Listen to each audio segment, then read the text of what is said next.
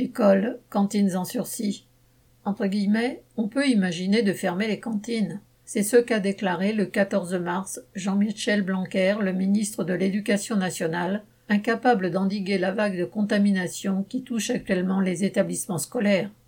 En effet, le 12 mars, son ministère recensait 833 classes fermées en France pour raisons épidémiques, soit presque le double de la semaine précédente.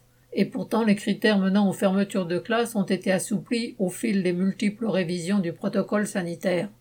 On se rappelle qu'en mars 2020, lors de la fermeture générale des établissements scolaires, le gouvernement avait laissé les élèves, leurs familles et les enseignants se débrouiller par eux-mêmes pour organiser des études à distance. Sur le fond, rien n'a changé en un an. L'incurie du gouvernement est simplement encore plus évidente.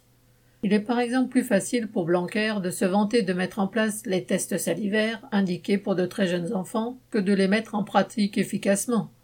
Ainsi, alors que les cas positifs se multiplient dans une école maternelle du 20e arrondissement de Paris, les parents inquiets viennent d'apprendre qu'il faudra attendre au moins quinze jours pour que leurs enfants soient testés. Discourir sur les risques induits par les repas pris à la cantine ne peut pas cacher que, dans les écoles, le personnel manque pour enseigner en petits groupes ou pour nettoyer et désinfecter quotidiennement. Le ministre est obligé de reconnaître que les cantines sont, entre guillemets, pour beaucoup d'enfants, le seul moyen de faire un repas équilibré dans la journée. Mais les choix du gouvernement de financer le système scolaire à minima, même lors d'une pandémie pendant laquelle le patronat ne veut pas se passer des parents comme main-d'œuvre, lui font envisager de priver les enfants de milieux populaires d'une alimentation équilibrée. Et ce alors que deux collégiens et lycéens sur trois mangent chaque midi à la cantine. Sans parler du casse-tête pour les parents, qui ne peuvent pas laisser leurs enfants le ventre vide à midi.